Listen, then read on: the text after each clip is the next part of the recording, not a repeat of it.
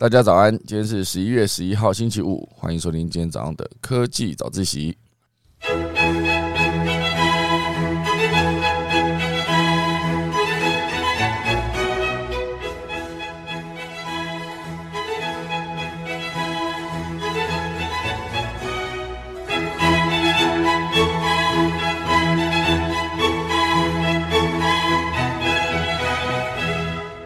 好的，又到了礼拜五啦。今天刚好也是十月十一号，双十一啊。不确定大家到底有什么想买的啊？至少呢，我已经把之前想买的东西呢先准备好了，好不好？今天就来给他下单刷一波。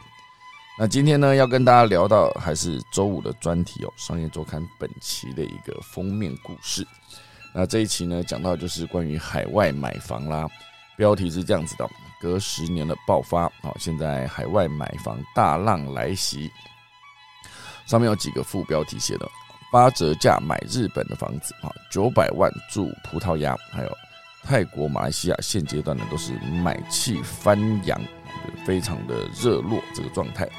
当然这一期呢还有其他很多的内容啊，关于独家还原富士康大逃亡的始末，我就在聊这个封城下的台商生存学。然后还有一个就是世界咖啡冲煮大赛冠军哦的一个专题报道。那当然，这题主题还是大家最关注的，就是关于海外买房这件事情。那它在目录上面呢，显示的大概就是有个十几二十页，还不止哦。我觉得它是从七四到九六，二十二页。那等下我们中途过后呢，就要开始正式进入今天的专题喽。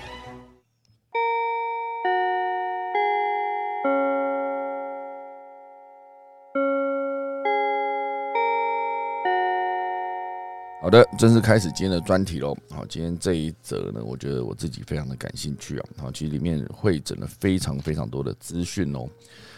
呃，首先这个专题一开始哦，它就放了一个全球的一个地图，哦，上面的标题是全球优选二十四个国家。然后它里面就是以一个，它是建议你去投资呢，还是建议你去买房呢？好的一个方向，然后就分成了好几周，然后从美洲、大洋洲、亚洲、非洲跟欧洲哈这几个国家，然后分别选出几个适合投资，或者是适合直接去呃居住哈，应该说不只是买房哈，让让你直接移民哈，它是适合投资呢，还是适合移民呢？好，所以列出了非常多的国家。我先从我们的亚洲开始。哦，亚洲呢，现阶段哦，适合投资的日本、越南、菲律宾。哈，尤其是日本，它的星级平等呢是四颗星。哦，那满分应该是五颗了。哈，那四颗就非常适合。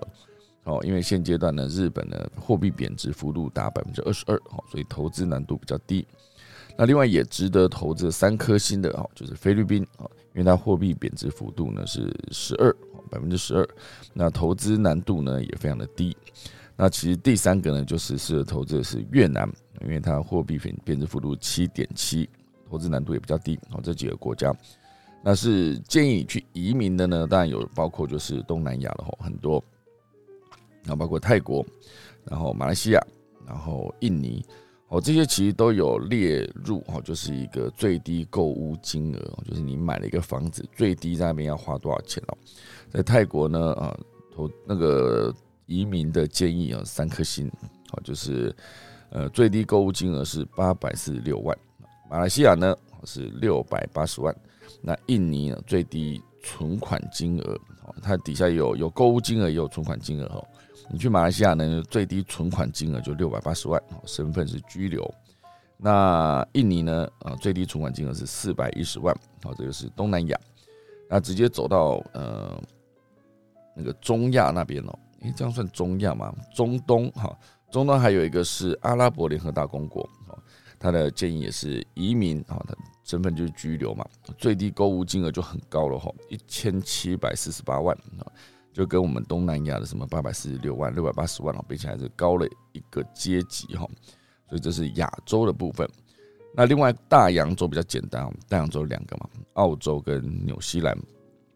澳洲呢，它现阶段哈就是建议去投资的一个星级平等的是四颗星，因为它货币贬值幅度呢是十一点七哦，但它投资难度比较高，好就是高投资难度哦，也许就会有高获利成长。那另外一个投资建议呢，纽西兰是三颗星，好，因为它现阶段货币贬值的幅度呢也是百分之十五，投资难度相对也是高，这两个地方，大洋洲。那以非洲来说，很简单，非洲就是南非啊，啊，货币贬值幅度是十二，好，所以它也是建议投资，投资难度中，啊，不是特别难哈，就是比那个东南亚啊，应该说比东北亚哈。日本啊，那些比起来呢，它投资难度哦相对高一些，因为日本投资难度相对比较低嘛。哦，这是亚洲、非洲、大洋洲都讲完了哈。那接下来讲就是我们从这个美洲来讲哦。美洲呢，从中美洲几个国家岛国，有一个岛国圣克里斯多福及尼维斯，哦，它的整个建议你去移民的指数呢，大概是有四颗星。那最低购物金额是六百四十二万。那这个同样另外一个安地卡及巴布达，哦，这也算是岛国，中南美洲应该算中美洲的岛国。安地卡及巴布达呢，四颗星，哦，一样是六百四十二万。接下来还有圣露西亚，哦，现在连续讲了三个岛国了。圣露西亚最低购物金额九百六十三万，哦，建议移民三颗星。然后还有多米尼加，哦，多米尼加大家可能就比较常听过了。因为他的棒球非常的厉害，多米尼加共和国哦也是一样哦，三颗星建议移民，最低购物金额呢六百四十二万。那接下来来到南美了哦，南美就是巴拉圭，最低购物金额两百二十五万的话，大家想看最低购物金额两百二十五万，好像没有很高，因为前面就是门槛就是个四百、六百、九百这个等级哦，它是两百二十五万哦，你就可以去这一个全然在内陆的一个国家叫巴拉圭哦。那巴拉圭跟乌拉圭在呃旁边嘛，那巴拉圭就是跟这个巴西跟阿根廷哦都有接壤，这是巴拉圭。两百二十五万。那以投资建议来说，这边列了一个哦，就是投资建议两颗星，好，投资难度比较低的一个智利，货币贬值幅度就是个九点七。那讲完美洲之后呢，现在来讲一下最复杂的欧洲哈，因为欧洲这边很多，一样是分成建议投资跟建议移民。哦，以建议这个投资的三个国家，他写出来哈，英国、波兰跟匈牙利。英国呢，现阶段他建议投资的星级平等是四颗星。因为它货币贬值幅度是十四点一啊，百分之十四点一，那投资难度呢低。那接下来呃，波兰三颗星啊，货币贬值幅度是十四点九，那投资难度就高了一些哈，变成了评级是中，好比低还要再难一点中。那匈牙利建议投资是两颗星，那货币贬值幅度是百分之二十一点五，那投资难度也是中。好，讲完三个建议投资的，接下来是有五个好建议移民。哦，那移民首推葡萄牙，哦，葡萄牙是今天这整个图上面唯一一个五颗星的，百分之，呃，要不是百分之哦，应该说它是呃最低购物金额是九百八十啊，八百九十六万，我觉得将近九百万，好，你就可以移民到葡萄牙，而且好像五年你就可以取得公民居留权了，这是葡萄牙，而且也是在这个南欧了吧，应该算哦，葡萄牙算是，应该它也算是整个欧洲。最接近大西洋的一个国家了哈，葡萄牙。好，那当然，葡萄牙旁边的西班牙，它的建议移民的星级平等也是四颗星。哦，就是身份是居留，最低购物金额呢，哇，一千六百万。这是建议，如果你想要移民到西班牙的话，那除了这两个国家之外呢，还有一个是那个马耳他。哦，不知道大家知不知道马耳他？它其实是在地中海。哦，大家知道那个呃，意大利，意大利它其实是像一个靴子嘛。那这个马耳他所在位置呢，就是在这个靴子的尖端，哦，再出去一点哈，那个地方，地中海上，哦，你可以把它想象成它算是一个气候非常宜人的度假小岛这种概念。马耳他，哦，它前面讲的全部都是居留权哦，那马耳他这边写的是公民权哦。哦，你只要有一个最低购物金额两千两百四十万哦，这最高了。这今天这个呃整个表上面列出来最高了，比阿拉伯联合大公国的一七四八万还要高。这边是两千两百四十万哦，马耳他，那你可以之后就可以取得这个公民的身份哦。所以想不想要去这个岛国当一个呃岛民呢？哈，其实我们现在在台湾也算是个岛民，台湾也是个岛嘛，哈，逻辑上来说是没有不同。哦，只是马耳他，它那边是地中海气候，也许那边就不用担心这么多像我们一样东北季风哦带来大雨哦、潮湿哦等等，因为毕竟整个地中海那附近都算是温带气候，气候宜居。那除了马耳他之外呢，啊，马耳他在过去一点点哦，就是在哎，那算是巴尔干半岛嘛。总之呢，就是希腊，因为它就是在呃，一样也是地中海啊，哦，也不算，可它不算岛国，它就是希腊。那一样哦，最低购物金额是一千六百万。然后之后可以取得居留权。那最后一个表上我列的最啊，就是这个表上面列的最后一个拿出来念哈，就是土耳其哦，最低购物金额一二八四万。之后呢，也是一样可以取得公民的身份。好，所以这就是它的整个世界地图列出来。哦，因为刚才讲的什么呃建议投资或者建议移民，他讲的当然就是简单列出呃以投资来看，就是它的货币贬值幅度。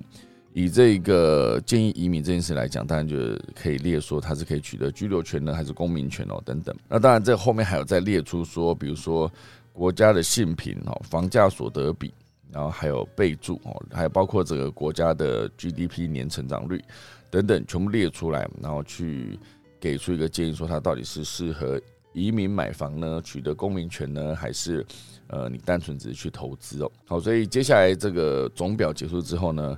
就呃非常多的细节的报道，那关于呃很多人想要去马来西亚哦前进马来西亚，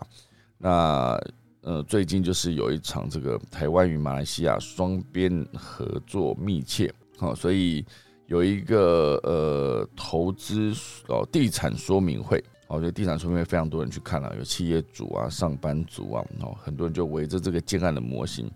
了解接下来如果投资成真的话会变什么样子，所以这个很多人原本是只是想要说去马来西亚投资，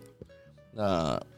投资之后大家就开始问啊，就是如果你这个居留权之后呢，可以多久拿到啊？比如说可以多久拿到新身份？那这一块呢，其实就变成。原本大家只是去问投资哦，最后这整块就是一个配菜变主菜，到最后面大家都反而跑过来问说多久可以拿到新身份了？而这一场哦，嗯，由这个大马第二家园会所集团举办的马来西亚海外自产说明会，我就非常多上百位民众卡位哦，这身份从中小企业主、国小老师哦、开业医师、计程车司司机哦，一般上班族都有，非常多人。那其实十年前呢，台湾本来就有一波海外置产热，很多人都到各国去买房子。那当时呢，这个居留权签证哈，只是台湾赴马来西亚购物时附诶附赠的一个价值优惠，当时没有受到重视哦。但如今呢，这个配菜变主菜啊，很多人就是觉得这个比房产更抢手的一个标的就是居留权。好，所以像这一场到最后面，大家竟然是去问这个多久以后可以拿到新身份了。那当然，以马来西亚推出的一个高级尊荣签证啊，有一个新方案，定存质押金额底线是马币一百万啊，折合台币大概就是六百七十五万。但是因为无移民间的规范啊，不像之前是什么每一年一定要在呃所在这个国家居住满三十天啊等等，好，所以以这个定存换居留权这件事，哦，甚至你也。呃，不一定要买房子哦，但是现阶段的话，就是台海局势呢，在种种的因素之下，现阶段是一个呃感觉危机升高的状态啊所以很多人就是到马来西亚去询问投资之后呢，干脆我连房子也问一问啊就应该说本来想去买房子啊，所以后来是连居留权哦都问一问那真的就是一个配菜变主菜的一个状态。好，这是马来西亚。那当然，以泰国来说，泰国现阶段呢，它是一个低门槛，而且签证翻倍成长。那以日本来说呢，因为它算是一个亲近性比较高，而且现阶段刚好日元又大贬值，哦，所以询问度也非常的高。好，先来讲讲泰国。泰国现阶段呢，它的状态跟马来西亚有点像，比房屋更抢手的呢是这个精英签证，最短呢是一个五年期的方案，收费就是从五十万泰铢哦，差不多就是台币泰铢好像呃差不多一比一了哈，所以这个五十万泰铢呢，大概就是新台币五十一万左右，最长。二十年签证呢，则是一百万泰铢，大概就是新台币一百零二万，就能取得泰国居留权哦，还享有入境快速通关、机场接送等服务。那这个泰国签证之所以受到欢迎，就想看到，如果你花一百万，你就可以取得泰国居留权了。这个门槛相对好像跟其他国家比起来比较低嘛。好，这是一个连中产阶级都负担得起，但缺点还是有的。不同于马国定存啊，就马来西亚定存解除质押后能拿回资金，泰国是属于一次性的消费设计。买了基金签证之后，无论你是否使用，泰国政府都不会还你钱了啊！就是这一千万你就付出，啊，一百万哈，不是一千万，一百零二万哈就付出去了。啊，这是一个泰国现阶段的状态。哦，不过考量到之后这个会不会有战争呢？哦，这这这件事情呢，大家可能真的只是一个备案哦，就是可以直接花一百万，然后一百零二万啊，去取得一个泰国的一个二十年签证，而且取得居留权。好，当然前提就是你这一百二十一百零二万哦，就拿不回来了。好，这是泰国。那以日本来说，现阶段投资日本哦，有另外一个逻辑哦，就是一个呃抗通膨的保值哦这个状态哦，所以今年哦算是新一房屋日本事业部也有统计哦，从六月哈就有五百组台湾的客户哦报名参加日本购物说明会或者是咨询，哦创下单月新增最。高的客户的一个记录哦，新客户的记录好，所以大家现阶段都在思考说，投资日本哦，主要就是保值抗通膨。当然，你们也要去买一个身份哦，哦，主要就是因为现阶段日元贬值，而且呃，认真说，日本也算是台湾人熟悉的国家。一年内大家去日本的频率哦，可能蛮高的，因为呃，感觉是离台湾比较近，而且其实也是一个非常有质感的地方，就是很多地方呢，不仅是呃，风土民情你很喜欢，而且大家街道干净，好，所以大家就喜欢去日本走一走。那这个现阶段呢，新一轮的这个海外，要么就自产哈，要么就是直接取得居留权的这个，呃，需求大增。以这一个，如果真的要另外一个说法来讲哈，就是圣经之前有提到，之前有大洪水。哦，大洪水的时候，这个诺亚方舟就变成是一个保命的一个存在。我觉得当大洪水来的时候，你有没有办法登上诺亚方舟？你有没有办法有另外一个救命的稻草，你可以直接上去？所以现阶段来说，就是以这个诺亚方舟来比例比喻，就把这个房子呢定义成之后，如果真的发生了重大的变化的话，你能不能哦跑去别的地方？啊，以方诺亚方舟的考量逻辑来说，第一个考量当然就是为了人身安全嘛，哈。那台海紧张局势，然后所以大家想要买个保平安的备案，哈，这是为了人身安全。那第二个啊，你把它定义成诺亚方舟的原因，当然就是为了资产哈可以保值哦，所以利用这个折价效应来买房呢，所以抵抗这个资资产的泡沫啊，这当然就是去买日本现阶段一个很热的一个原因。那现在看看这个为了人身安全哦，台海局势这么紧张，大家想要买一个保平安的备案。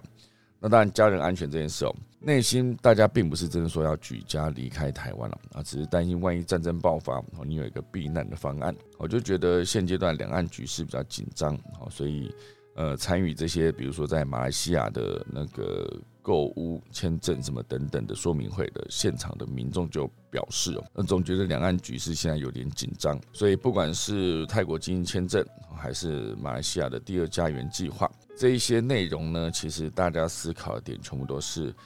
如果真的呃战争爆发了，不是讲的最呃最惨，大概就是战争爆发的状态，那大家可以跑去哪？好，所以以现阶段来说。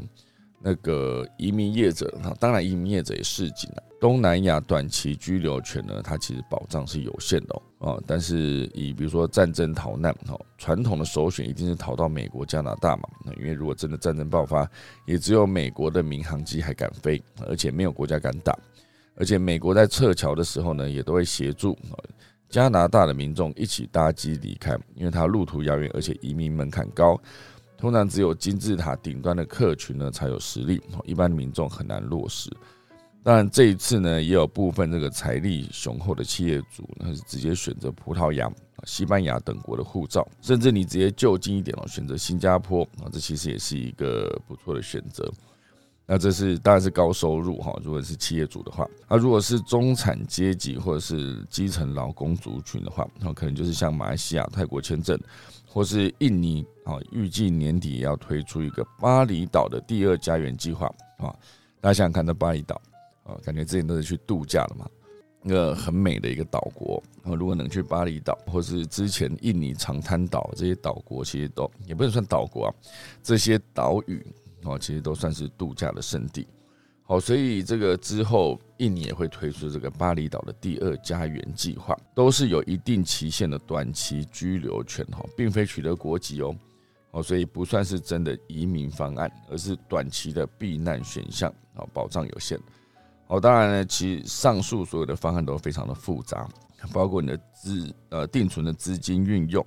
还有买房资金占比，哦等等哦，其实。很多的规定都非常的复杂，而且各国规定其实还有很多相关的细节。好，只是大家如果真的认真去研究的话，应该还是可以找到一个适合自己的方案。这就是第一个啊，关于这个人身安全这件事。那如果说关于你是要资产要保值的话，啊，所以它就是比如说利用折价效应来买房，来抵抗这个资产的泡沫。好，以今年以来呢，日元对美元的贬值已经超过两成了，差不多两成了，一度创下近三十二年来的新低。拿美元去日本买房，好，就直接等于打八折哦。那你想想看，因为毕竟贬值百分之二十嘛，哈，贬值两成，好，所以直接打八折哦。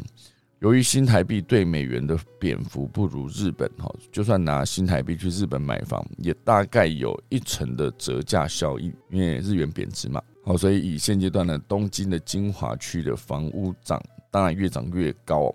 而且日本的政经环境在世界上呢，相对也是比较安全稳定。近期呢，不仅台湾赴日购物的买气增温，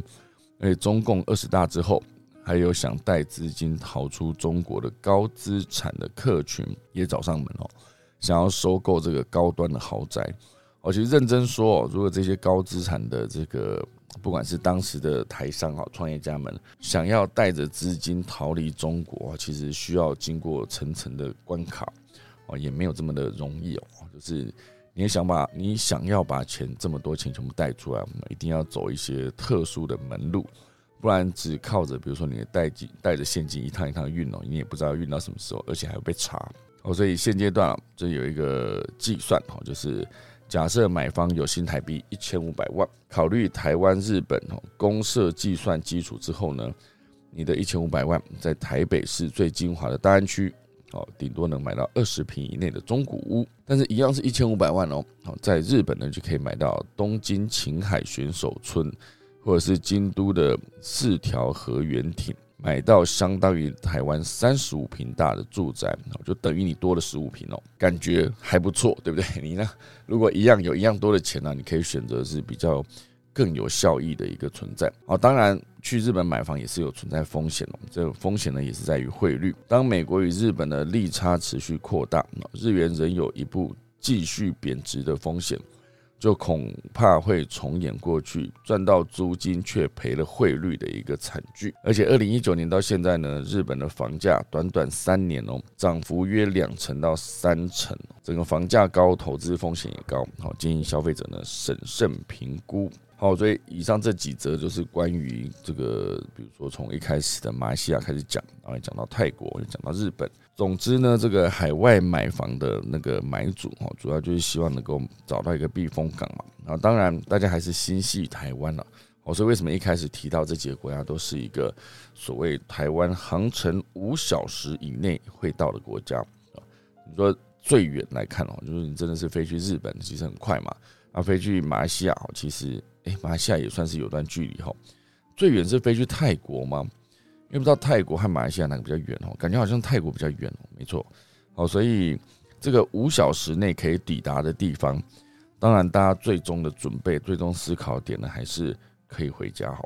就是谁不想要继续在自己原来的家园住很久呢？哦，就是有一些原因哦，要要不是因为什么什么原因哦，其实。也没有人想要搬家的哈，就想要谁想要离乡背景？我就像之前有一大段时间呢，我们很多的，比如说我自己哦，很多朋友都到呃出国去工作啊，可能是去印尼哈、新加坡，也有可能直接到了对岸哈，上海、深圳等等。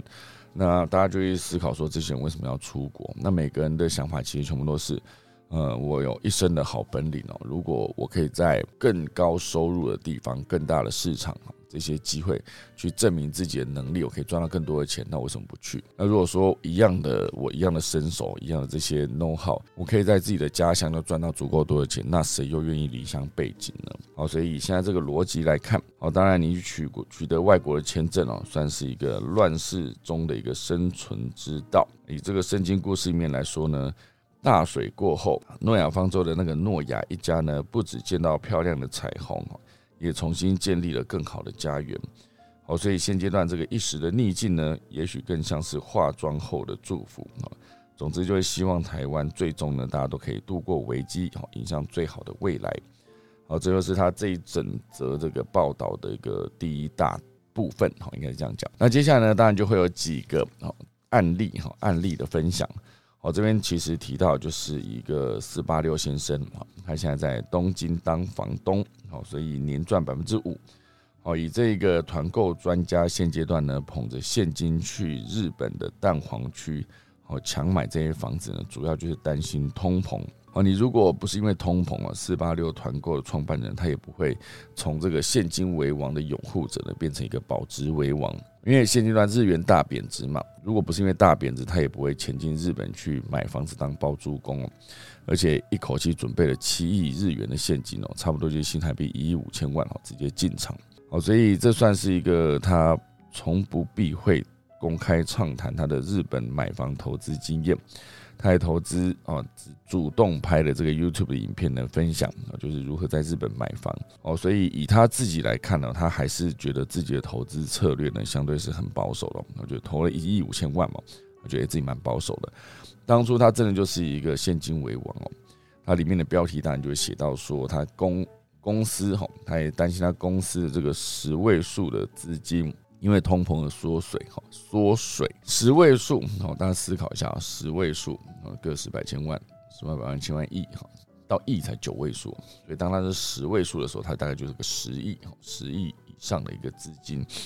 好，当然一旦到了上一个下一个，哎，多了一个位数，它到底是十亿还是九十亿哦？它其实都属于十位数，好，所以如果说它今天是一个十亿位数，到了百亿等级的话，就是再往上一个嘛，哈。它到底是几十亿呢？是十亿还是九十亿？哈，九十九亿到一百亿的时候才会多一个位数嘛。好，总之它就是一个十位数。好，人生有个十位数，感觉蛮酷的哈。其实有个九位数，那你人生资产到一亿而已是不错的。你有一个房子哦，房子的资产啊，然后你自己个人的现金，各式各样的动产不动产哈，你的所有的股票、债券哈，呃，来自世界各地的一个投资。整个整体的资产加起来呢九位数、十位数，感觉是一个人生胜利组了。也也许也没有到人生胜利组了，因为永远都是比上不足，比下有余嘛。好，所以当然是想办法，就是增加自己的资产哦，让自己多一点选择的机会。好，其实人生就是这样的，你努力。说白了，其实就只是为了增加很多自己可以选择的机会。选择这件事情还是重要的哈，就是那个呃，《无间道》里面之前有提到，过去我没办法选择哦，现在我想选择当个好人，就是一个好人坏人的概念。当然，你可以多一点选择哦，就是嗯，我之前听过一句话，觉得好像蛮势利的，但也好像也蛮有道理的。他说：“人生的烦恼呢，百分之九十九都可以用钱解决，那剩下那个用钱也解决不了的百分之一呢？既然他什么都解决不了，那你就何不就不理他了呢？所以大部分的人哦，因为一些呃呃成功的事业非常成功的老板朋友们呢。”他们常常会在他们的脸书啊，或者在在自己的个人的呃频道上面就发了一些资讯哦，发文啊，或者是写一段短文章，或者是拍一段短影片，大部分都提到就是关于钱这件事情哦。很多老板其实都是过去苦过来的，他们真的真真正正过过苦日子哦，就真真正正曾经在呃整个的负债突然间一时间暴增几百万。也曾经在关渡大桥准备跳下去，哦，等等，就是每一个现在创业成功哦，或是呃看似成功的人，哦，过去都曾经口袋剩下三十五块过，哦，就是整个全身上下只剩下一个零钱，突然间遭逢了变故嘛，变故啊，对，变故没错。遭逢了一个意外，好，他没有办法第一时间站起来。可是最终呢，你可以选择就是逃避，转身离开哦，跳下大桥之类的。那或者是你就转个身哦，直接下去把你的鞋子穿好，继续回头去面对这个困境。好，在之前我有听那个锤子科技的那个，哎，他叫什么名字去啊？锤子科技的老罗哈，罗永浩。我听他讲，他之前欠了六亿啊，六亿，而且还是人民币哈。六个亿哈，就是他之前的创业过程中，突然间就是因为遭逢变故，所以他就是欠了六亿的人民币。最终他是快速的把这笔六亿元哦就还还掉了，非常厉害，真的没有花多少时间，几年内吧，就把这个六亿元还掉了啊，全部还掉哈。那当然他最终就是把这一整个这个还钱的过程呢，就编成一个 talk show 的段子，哦真的是很好笑。他就说，呃，人生呢。突然间欠了六个亿，到底是一个什么样的体验呢？六个亿，而且还是人民币哈，一直强调它不是六亿台币哦，就还要再除以几这样。好，所以突然间欠那么多钱，到底是一个什么样的体验呢？然后他就说：“诶，大家有这个经验吗？好，没有，好，没有，那我来讲给大家听。讲这句话，我就觉得蛮有趣的。他来讲他欠钱的过程啊，最终呢，就是呃，每个人。”朋友对他的态度，我觉得有一个也是蛮经典的。他就说，原本呢，他有多多少少欠一些钱哦，欠朋友一些钱呢，然后常常就会去催他嘛，哈，就朋友都催他要不要还这样子。最终，当朋友都知道他欠这么多钱的时候呢，反而就不催他了，哈，或是之前有人会借他钱呢，应该说，呃，大家发现他经营有点困难的时候，就诶，如果打打个电话关心一下，诶，要不要？借你一些钱呐，然后看你能不能周转呐。然后当所有人知道他欠的是六亿以后，就这些电话也不打了，好像是我今天借你个十万二十万，其实好像也于事无补。杯水车薪，大概就是用在这个时候。然后最终大家就就就反而不欠不找他了，哈，就不用再说 要不要再借你一点钱之类的。大家觉得反正也没用，就反而他就更借不到钱。那另外一块当然就是以前哦，他就觉得说，当你今天欠银行一点钱的时候。哦，你就会怕银行来追债嘛？一旦你今天呃无法按时缴那个贷款的时候，那你就会被银行就是从此信用评级会下降、破产什么之类的，非常严重。可是他说，当你欠银行欠到六亿的时候，反过来变成银行怕你哦，怕你跑、怕你倒、怕你死哦，你一旦去自杀，那个钱就要不回来了嘛。好，所以最终他当然就可以笑笑的讲过去这一段那个经历哦。可是我想。当时在整个还钱的过程中，他应该是非常的难熬的，可是还是想到了办法，那跑去做直播啦，跑去做主持啊，任何他想到能把钱赚回来，他全部去赚哦。整个过程被他讲的很好笑，就现场全部都是哄堂大笑。可是呃，仔细想想看是蛮心酸的。那可是那又怎么样哈？人生在世不是这样的嘛？你面对一些困难呢，想办法把它解决嘛，哈。好，所以总之呢，讲到这个资产哦，就是刚从四八六这个资产几亿级开始讲，这一这一段呢，他其实还是会提到说他在日本做投资这件事情，哦，最终就是希望不要让他自己的钱哈资产呢，因为呃通货膨胀啊，就原本觉得现金可以存在那边生很多利息嘛，因为通货膨胀哦，对你原本的十块已经不是现在的十块哈，应该说现在的十块已经不是原本的十块了。那这个概念就有点接近是哈，我小时候十块钱的台币哦，可以买四个红豆饼了。现在一个红豆饼要四十块哦，大家觉得这红豆饼差几倍？是不是十六倍？因为算起来以前一颗是二点五嘛，哈，二点五到四十啊，是不是就是十六倍？对吧？好，十六倍哦，所以差很多啊。这个通货膨胀也不能算通货膨胀，就是物价会涨这件事情是天经地义嘛，因为。这个地球上呢，它的物资就是有限啊！你要希望这个物价永远不涨，这也是不可能的事。所以以这个四八六先生这个这一段写到，就是他投资的一个逻辑呢，当然就是去日本买房，而且买还一定要买在东京的蛋黄区。所以这个买东京蛋黄区这个概念，它当然就是，好，接着他就回过头来反问大家：如果今天有外国朋友要来台湾投资房地产，你会建议他买在新庄万华还是台北的新义区呢？啊？所以这，当然是以他那个逻辑来看哦。当然，你你你如果真的是以，比如说你投资在一个之后涨势可期的地方，那感觉就是一个你投了比较多的啊比较少的钱，可是获得比较高的报酬啊。就是因为一些交通的议题啊，所以现在很多的，比如说在泸州哈，以泸州来看，在泸州捷运通车之前跟之后，它其实涨价幅度就变很多。那以我们现在我住的这个中立来看了，因为交通议题也是一直一直出现嘛。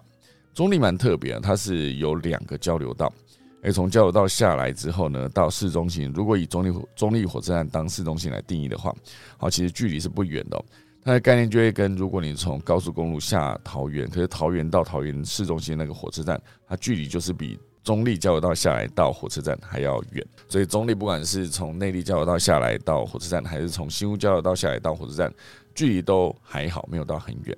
那以它的交通议题，当然就是这个，我们从中立到这个桃园机场，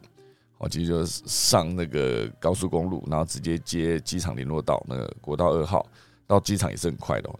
所以，我我以前从小就看我的父母亲在出国的时候呢，就是哦要去哦，就假设以前就想要提早半小时嘛，哈，提早两小时到了哦，所以大概就是在两小时半之前就出门这样子。我就跟如果你今天是住在比如说离桃园机场更远的地方啊，住在高雄、住在屏东等等，你可能会花更多的时间了。你光抵达机场就花掉更多的时间了。可是以前以我自己的经验，就是哦哦，提早半小时好啊，提早半小时，其实没有很远哈。到机场没有很远，那后来再加上这个机场捷运通车嘛，你可以直接从捷运站台北捷运一路呃台北车站一路坐这个机场捷运线转啊转转转，然后就可以到桃园机场。那这个相对就比较方便嘛，啊有一个机场捷运。那当然如果说机场捷运你不小心坐到那个站站停，其实也要等很久哈。那当然机场捷运现在就是从那个台北出发，然后经过林口，然后一路到呃机场，还有一航下、二航下，以及之后会。呃，现在正在建设的三航向，然后在过去还有这个桃园高铁站，好，所以到高铁站也是方便的。然后再继续延伸之后呢，现阶段到中立就是环北站环北站之后再进来啊，老街西再过来就中立车站，之后这中立车站可能会再走这个地下化，地下化，所以之后它就可能有一个地下化跟那一个呃机场捷运最终站啊，就是经过了机场，然后经过了桃园高铁站，然后一路到中立车站，哦，所以。以后就是，如果这个中立的交通议题越来越方便，而且中立现阶段也是那个捷运也持续在盖哦，啊，盖到巴德，然后呃，中立的火车站呢也即将变成捷运化，就新增了几个火车站，然后就变成你在中立搭火车就感觉好像在搭捷运一样，班次也增加了哦，所以它交通议题其实非常多哦，就是再加上之前的桃园青浦的那个呃从化区，然后很多的议题。总之呢，现在中立的房价也是慢慢涨上来了。我在十年前买了一个房子，一平九万，你这样看，而且是一个离中立车站后站就是很近的一个地方啊，就是走路大概就是十分钟以内吧。它距离真的是不远哦。大家想想看，现在这个呃台北车站距离十分钟不到的一个地方啊，其实那个价格，所以我那时候一平九万多去买，然后然后就差很多哦。现阶段这样看起来。那现在很多的房子也都涨起来，就觉得我要既然要二十万、三十万、四十万，连卖到四十几万也都有。可是真的跟台北比起来，台北是动辄呃七十万、八十万、九十万了，一百破百、一百一、一百二哈。你有个两百万，你可能就只能买个一平多这样子，可能连个车位都买不起。好，所以总之呢，当然你去定义蛋黄区这件事情呢，相对是比较保值嘛，比较不会跌，也大概就是那个捷运哦，就是可能是。以前那个捷运环哈，你可以大概思考一下。现在当然还有一个环状线嘛，捷运环环状线就是黄色的那个。那现阶段当然你去思考买这个蛋黄区，当然就比较不会跌。好，可是当然还是会有一些隐藏风险哦。就是你的蛋黄区，当然第一它房价已经非常高了哈，之后会不会持续涨，还是持续日语日元持续点？贬值的话，那到底会不会是让你这一笔投资变得相对不划算？好，所以呃，以这个十八六他来买房子，到最后他自己的建议还是做好分散投资的一个分散风险的方式。所以这几个，不管是房价已经走高啦，或者汇率持续波动。或是持有跟出售的成本啊，以日本的房屋来说呢，你每个月都必须缴管理费、公共修缮基金、哈租赁的一个代管费，还有每年的房屋税、地价税、租赁所得税。好，你把房子买来租，租给别人之后，你的收入有租金嘛？你收了之后，那个租赁所得税还是得缴税，再加上呢，外国人报税通常会委托当地的税理事，就差不多是台湾的税务代理人这个方式来办理，又是一笔额外的费用。而且呢，其实如果你在五年内你就要出售，好就有点接近之前台湾的奢侈税哈。这个五年内出售获利还要被课征超过三成的这个资本利得税。好，所以综合上面所有的风险来看呢，啊，这个四八六就建议说，没有一个人能够在最低点去做投资买进。好，所以当你能够在相对的低点，就赶快去买哈。它的逻辑当然是这样。以汇率来说，当然日元也不可能永远这么低。好，以他打算长期持有不出售的这个状况来看哦，在日本又设有公司哦，租金直接进日本公司账户，也没有汇损的问题啊。所以未来呢，他当然还是想要持续在日本买进。好，就是这几个，现在这几个最过去从八月、九月到十月啊，四八六在日本买了三间哦，三区了，应该这样讲。从它中野区买到五藏野市，然后再买到新宿区，都算是这个高单价。有些是买来租的，有些是买给员工住的，哈，然后就是这一些。哦，所以现阶段呢，在不同的时代啊，必须有不同的投资策策略。哦，所以这就是一个现阶段四八六在做投资的一个状况。好，那当然这一段呢，最后面还有提到一些海外制产。的一些热区，这边列了几个地方哦，就每一个地方看过一遍都觉得好像还蛮想去的哈，就是包括这些友邦小岛，南欧版的瑞士哈，就是这五大投资的热区，但这几个地方都有写到，就是关于这个呃欧洲跟刚才提到的中南美哈，好这边第一个写到就是葡萄牙。葡萄牙现阶段呢，它也可以用一个九百万的购物门槛哦，相对比较亲民嘛。而且葡萄牙相对它的工作、医疗的资源比较健全，重点是五年内就可以转成公民喽，哦，很厉害哈。这个葡萄牙虽然名气没有希腊那么大，但可是欧洲真正买房移民的隐形冠军哦。哦，所以根据这个呃权威移民顾问公司的一个排名。葡萄牙呢高居二十五个投资移民热点的榜首，当然它的特点第一个就是它门槛比较低嘛，能够当榜首绝对是一些进入门槛不能太高。如果选择买郊区的房子啊，最低只要二十八万欧元啊，大概就是刚刚提到的哈。八百九十六万，不到九百万，这个价格呢，就足够在郊区较高级的社区购入一间二十平的公寓，或者是四十五平的独栋中古屋。其次呢，是享有这个完整的权益，获得居留权之后，你还可以工作，还可以上学，也可以使用当地的医疗资源哦。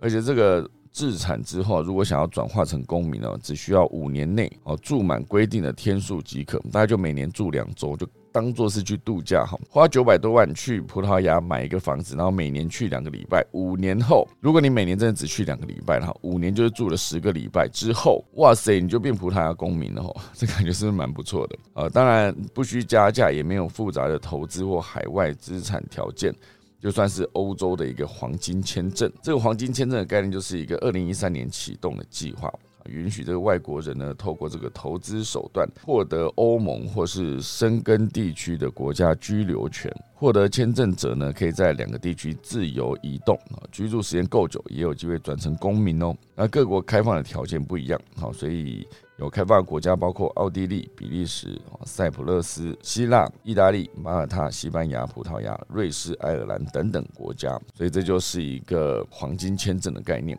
那更重要的是呢，葡萄牙可以算是欧洲最适合居住的地方不仅坐拥眺望大西洋的海景，还有文青的生活气息跟所谓便宜的物价。更重要的是，这个葡萄牙的安全指数更是高居世界第六，是欧洲开放买房移民国家中最高的。哇塞！那当然，大家现在看葡萄牙是现在这个状况，感觉念起来非常的棒啊。可它曾经呢，也是欧洲五国的。呃，就是很惨淡的经济条件状况很惨的几个国家，好，欧洲五国当然就是 P I I G S 哈，呃，P 就是葡萄牙嘛哈，I 是那个爱尔兰啊，还有一个是还有一个 I 什么？欧洲五国不打出来，我真是那个后面还有一个有一个哦，意大利啦，葡萄牙、意大利、爱尔兰，然后希腊，然后西班牙啊，想起来了哈，P I I G S 哦，P 就是葡萄牙嘛哈。I 就是那个意大利哈，跟爱尔兰都 I 开头嘛，然后 G 就是那个呃希腊哈，然后那个 S 就是西班牙哈，这五个曾经这个葡萄牙也是欧洲五国，就是经济相对比较惨啊，需要整个呃各个欧洲的国家去援助哈，就是。以免他们破产的这个国家。好，所以经过一连串的改革呢，他已经脱离当时的欧洲五国的恶名。那今如今经济复苏，而且它旅游业也非常的兴旺，号称旅游界奥斯卡的这个世界旅游大奖呢，过去六年有五次将欧洲区的冠军呢颁给葡萄牙。哦，今年第二季的房价年成长率呢，更是高达百分之十五点八。在开放买房移民的国家中呢，仅次于通膨很严重的土耳其，成为欧洲买房移民的大热门。哇，太棒了哈！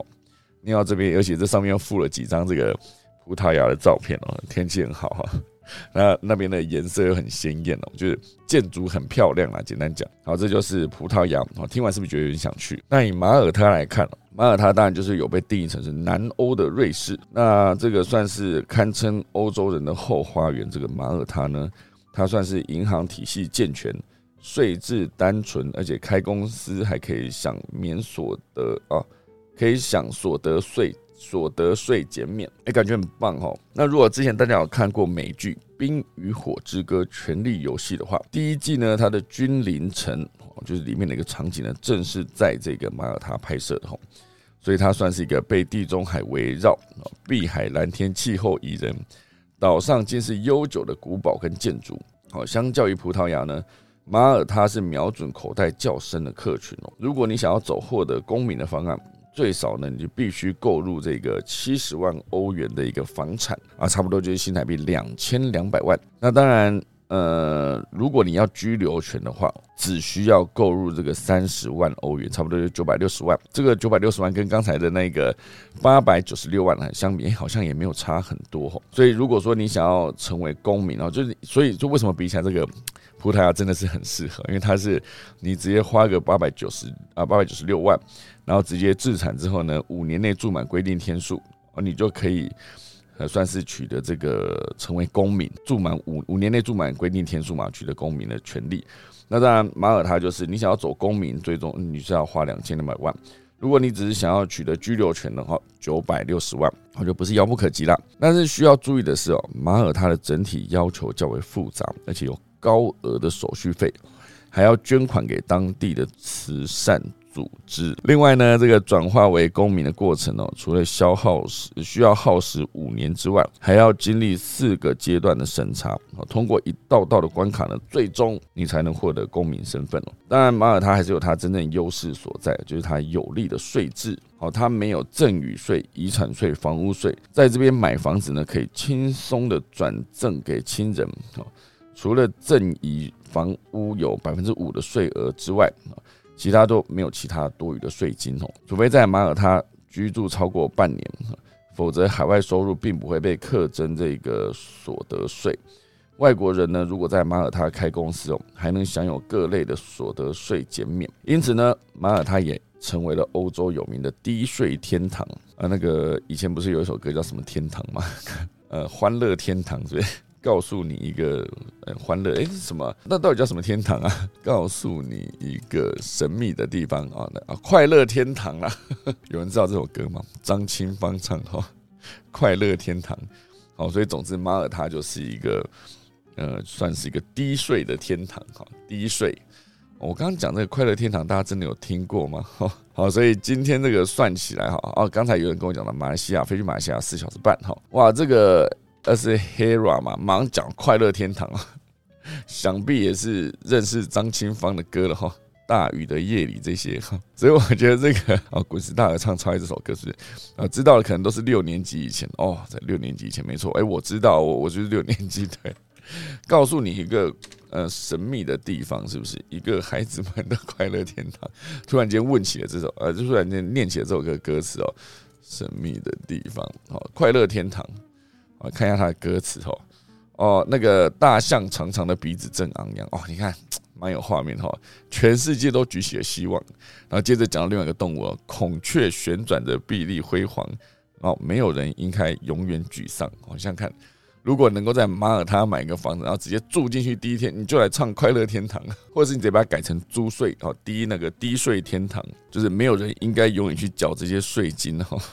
然后你送人家房子也不用缴税哦。然后也没有什么遗产税啊，你也可以随便就是呃在这边自产，然后还可以那个开公司有所得呃公司所得的优惠哈等等。好，所以你看看哦，这个就是一个告诉你一个神秘的地方，一个公司们的低税天堂哈，对不对？突然间就唱起了这首歌，有没有？好了，总之呢，这就是马耳他。那现在时间来到七点五十八分了哈。其实后面还有写圣克里斯多福吉尼维斯哦，就是在这个中美洲的一个高生活品质的一个加勒比海的岛上哈。这就是圣克里斯多夫及尼维斯。那当然最后面这一段也有写到是英国跟澳洲哦。英国当然现阶段它的货币重贬哦，制度稳定，而且报酬率很高。那当然，以澳洲来看呢，它的买房投资额虽高，但是也能拥有完整的权益。好，所以这一段呢，反而就是更细节的去跟大家讲，如果你在海外买房子，好，就是刚才提到这几大热区哦，从葡萄牙到马耳他，跑，到圣克里斯多夫吉尼维斯，然后最后是英国跟澳洲，这就是五大热区。到底大家可不可以去投资变成公民呢？这就是大家可以去思考的一个地方。我，就把这个讯息就提供给大家喽。好了。那准备来跟大家聊聊今天的农民历哈。今天呢是哇，就双十一哦，今天是双十一。那今天以农历来看呢，今天就是十一月啊，不对，是那个十月的呃十八号啊。今天是工业节、地震节，同时也是一个地母至尊的千秋。那今天是以祭祀、会所、开光、定盟、纳财、嫁娶、安床、认养、出夫、成福、起传、安葬、立碑。即开市交易破土做造，好，以上就是今天可以找喜拉提供给大家，准备来打下课钟喽。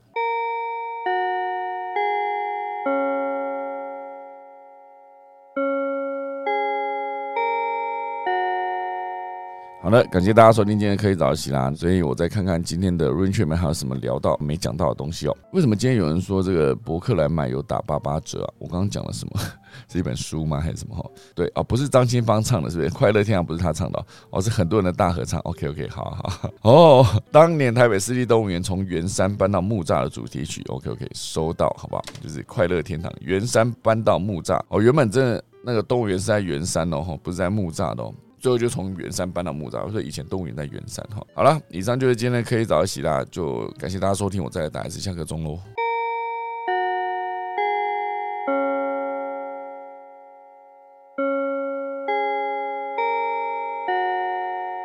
好的，今天谢谢大家收听那我们的科技早起就下周一十一月十四号啊早上再见，大家拜拜。